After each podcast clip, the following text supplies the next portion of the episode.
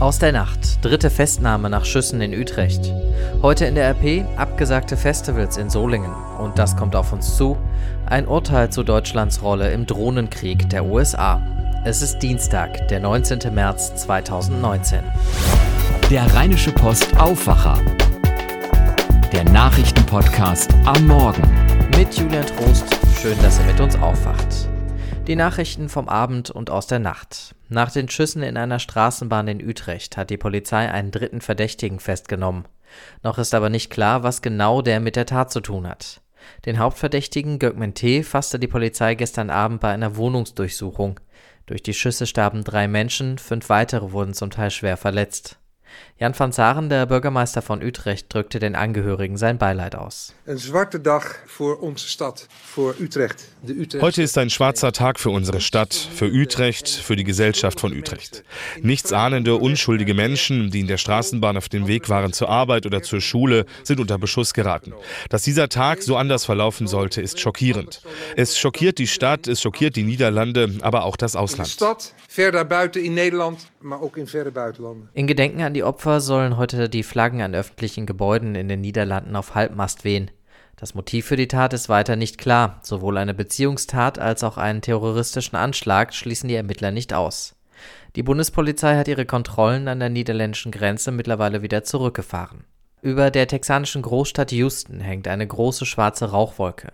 In einem Vorort brennen mehrere große Tanks in einem Chemiewerk. Die Feuerwehr versucht jetzt zu verhindern, dass der Brand sich noch weiter ausbreitet. Bisher wurde niemand verletzt. In Mosambik suchen Retter nach dem Wirbelsturm Idai vom Wochenende weiter nach Opfern. Erst jetzt können sich die Behörden langsam ein Bild von der Lage machen. Sie befürchten, dass mehr als 1000 Menschen getötet wurden. Offiziell bestätigt sind bisher 84 Tote. Weite Teile des Landes sind überflutet. Auch das Nachbarland Simbabwe hatte schwer getroffen. Hier wurden bisher 98 Tote gezählt. In beiden Ländern sind Hunderttausende Menschen ohne Strom.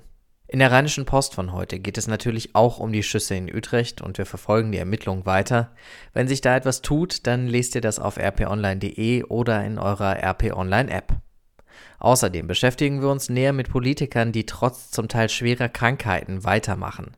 Sarah Wagenknecht hat vor ein paar Tagen die Reißleine gezogen, will unter anderem nicht mehr als Fraktionsvorsitzende der Linken kandidieren. Und in der Talkshow von Anne Will in der ARD sagte Wagenknecht, dass sie sich innerlich ausgebrannt fühlt. Es gibt aber viele Beispiele von Politikern, die nicht auf ihren Körper hören, und Christina Dunz sieht das in ihrer Analyse auf Seite 2 sehr kritisch. Und dann ist da noch die schlechte Nachricht aus Solingen für alle Fantasy-Fans von gestern Nachmittag. Das Schloss Burg in Solingen hatte sich in den letzten Jahren zu einem kleinen Mecker für Fantasy-Fans entwickelt. Drei große Festivals waren auch in diesem Jahr geplant, im Mai, im August und im Oktober. Jetzt hat der Betreiberverein von Schloss Burg aber alle drei Festivals abgesagt. Für die Solinger Redaktion der Rheinischen Post hat unter anderem mein Kollege Guido Radke versucht herauszufinden, warum der Verein so entschieden hat. Guido, was sagt denn der Verein dazu? Der Schlossbauverein hätte die drei Großveranstaltungen liebend gerne in diesem Jahr durchgeführt. Wie uns die Verantwortlichen mitteilten, habe es noch vor rund zwei Wochen ein Gespräch mit dem Veranstalter gegeben. Dabei seien unter anderem organisatorische Schwierigkeiten Thema gewesen. So, am vorigen Freitag ist nun eine Frist verstrichen. Bis zu diesem Zeitpunkt habe der Epicon-Geschäftsführer mitteilen sollen, ob daran zu denken sei, das Mittelerde-Special und damit auch die Medieval Fantasy Convention und auch das Event zu Game of Thrones im Oktober stattfinden zu lassen. Und weil es keine Nachricht gab, kam dann die Absage seitens des Vereins. Der Veranstalter der Festivals hatte im letzten Jahr Stars zum Beispiel aus Game of Thrones zu den Festivals eingeladen, die dann doch keine Zeit hatten. Hängt das jetzt mit der Absage zusammen? Irgendwie ja. Äh, auf seiner Facebook-Seite erläutert der Veranstalter, dass die Handlungsfähigkeit seines Unternehmens aktuell auf Eis liegen würde. Und diese hätte unter anderem wiederhergestellt werden können, äh, wenn etwa vorab gezahlte Gagen von dann im August äh, doch nicht erschienenen Darstellern wieder zurückgeflossen wären. Wie schätzt du das ein? Ist das jetzt eine endgültige Entscheidung oder gibt es noch Hoffnung, dass die Festivals doch noch irgendwie stattfinden können? Also es klingt nicht danach, dass auch nur eine der drei Convention in diesem Jahr auf Schlossburg noch stattfinden wird. Ähm, ganz ausschließen möchte ich es aber auch nicht. Es gibt zumindest ganz klare Signale vom Schlossbauverein, um auch in Zukunft Stars ähm, aus Fantasy-Produktionen wie Herr der Ringe oder Harry Potter begrüßen zu wollen. Und die bisherigen Events sprechen mit ihrer Atmosphäre einfach für sich. Vielen Dank, Guido. Und eine letzte Empfehlung aus der Rheinischen Post von heute: unser Interview mit Dirk Nowitzki im Sport. Der ist mittlerweile seit 20 Jahren in der nordamerikanischen Basketballliga NBA aktiv und seit gestern Nacht hat er auch die sechstmeisten Punkte aller Zeiten. RP-Kollege Clemens Boisseret hat mit ihm darüber gesprochen, wie schnell die Zeit vergeht. Bevor wir weitermachen, der Aufwacher wird heute präsentiert von der Filmproduktionsfirma Broadview Pictures und ihrer Doku Resistance Fighters, die globale Antibiotikakrise. Keime, die gegen Antibiotika resistent sind, werden immer mehr zu einem Problem. Experten gehen davon aus, dass Antibiotikaresistenzen bis Mitte des Jahrhunderts Krebs als weltweite Todesursache Nummer 1 ablösen könnte. Was sind die Gründe und was können wir tun? Der Wissenschaftsthriller Resistance Fighters geht auf die Suche nach Antworten auf diese Fragen. Dazu begleitete Filmemacher Michael Wech über zwei Jahre hinweg Antibiotika-Experten und führt den Zuschauer von einer UN-Sonderversammlung in New York über Vietnam und Bangladesch bis nach Niedersachsen. Resistance Fighters, die globale Antibiotika-Krise, heute Abend um 20.15 Uhr auf Arte und danach bis zum 18. April in der Arte Mediathek. Schauen wir noch auf den Tag heute. Von heute an werden die Lizenzen für den neuen Mobilfunkstandard 5G versteigert. Die Bundesregierung freut sich auf Milliardeneinnahmen, aber es gibt auch Kritik. Die Präsidentin des Bundesamtes für Strahlenschutz, Inge Paulini, sagt, dass die Einführung von 5G die Intensität der Handystrahlung stark verändert. Darum müsse es dringend mehr Forschung in diese Richtung geben. Dirk Steinmetz von der Deutschen Presseagentur, wie gefährlich ist denn das 5G-Netz? Also die Mobilfunkstrahlung, wie sie auch bei 5G genutzt wird, die ist eine elektromagnetische Strahlung. Zahlreiche Studien haben sich mit den Auswirkungen beschäftigt. Eindeutig nachgewiesen ist, dass diese hochfrequenten Felder eine thermische Wirkung haben. Sie können also Dinge erwärmen, auf die sie treffen. Das kennt man ja aus der Mikrowelle. Allerdings, ähm, dieser Effekt ist beim Mobilfunk viel, viel geringer als in der Mikrowelle. Immer wieder wird die Nutzung von Smartphones mit einem erhöhten Krebsrisiko in Verbindung gebracht. Gilt Mobilfunkstrahlung jetzt als krebserregend? Naja, das ist ziemlich umstritten.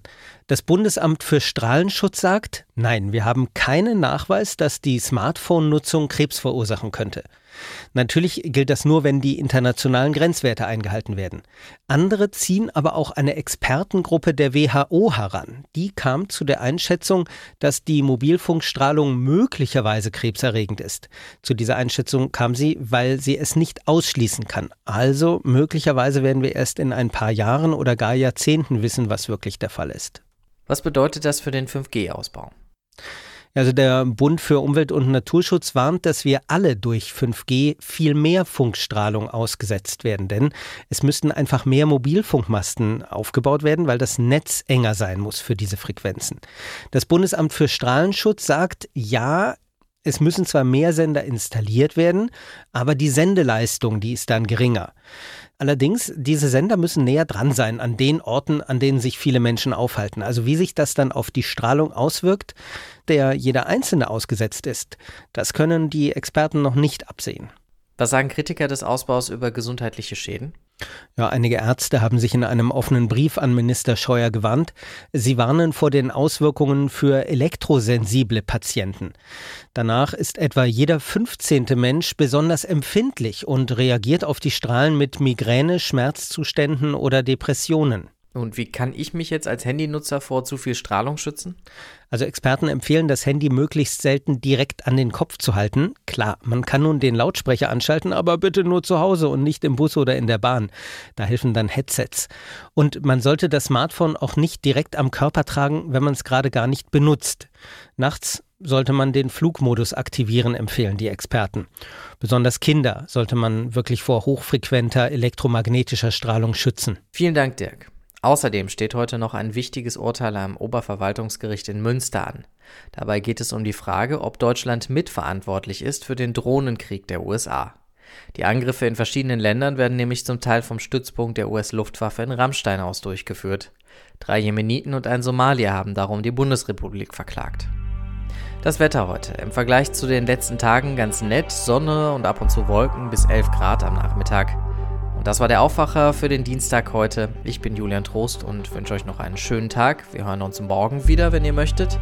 Und wenn ihr bis dahin noch was auf dem Herzen habt, schreibt uns an aufwacher.rp-online.de.